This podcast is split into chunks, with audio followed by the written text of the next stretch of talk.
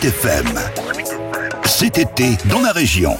Cet été dans la région, on a pu assister à quelques belles rencontres où passion et professionnalisme se mêlent et souvent se confondent. Le 21 août dernier, le chef Philippe Etchebest a troqué sa batterie de casserole pour une batterie de groupe de rock. C'est ainsi que Chef and the Gang s'est produit à Blois devant 2000 spectateurs. Mais avant de monter sur scène, le cuisinier emblématique de Top Chef a rendu visite au chef doublement étoilé Christophe Hay dans son restaurant de Montlivaud. Car dans le groupe de Philippe Etchebest, on est bien loin de cauchemar en tournée. Je leur ai dit, vous savez les gars, si on part en tournée, on n'aura jamais de problème de bouffe normalement. Entre Top Chef, Cauchemar en cuisine, puis ses nombreux engagements et évidemment son restaurant à Bordeaux, Philippe Etchebest est sur tous les fronts. Et souvent, pas le temps d'aller voir les amis. Moi justement, Christophe, j'étais jamais venu euh, chez lui, donc c'est une belle opportunité finalement, euh, tout en s'amusant de pouvoir aller chez des confrères qu'on n'a pas le temps de voir en temps normal. C'est ainsi que Christophe Hay joue le rôle d'hôte, le chef loir-et-chérien qui vient tout juste de voir sa table gastronomique classée numéro 2 mondial selon le prix Traveler's Choice.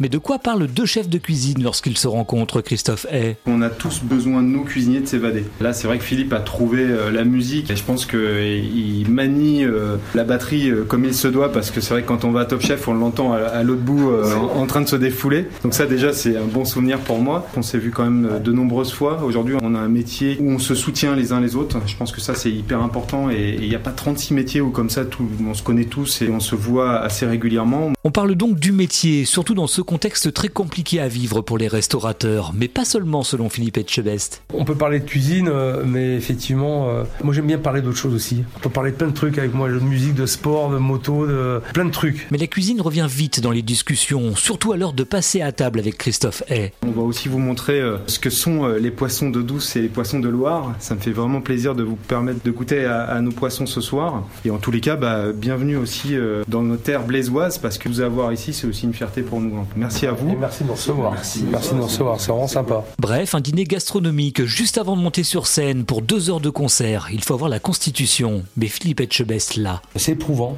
mais euh, c'est la bonne dépense quoi. Et euh, presque à la limite, euh, après, on aime bien casser la croûte. Mais avant, je crois que comme ce qu'on va faire là, je crois que ça va être une première. hein. Ouais, mais ça va être léger. Ça va être Ça va être léger, une première. Oh, je, je suis pas inquiet. Je suis pas inquiet. Au final, une belle dégustation de poissons de Loire pour Philippe Etchebest. D'ailleurs, ce serait une très belle thématique d'épreuve pour les prochains candidats à Top Chef avec Christophe Hay. Mais quelque chose nous dit que l'idée pourrait bien faire son chemin.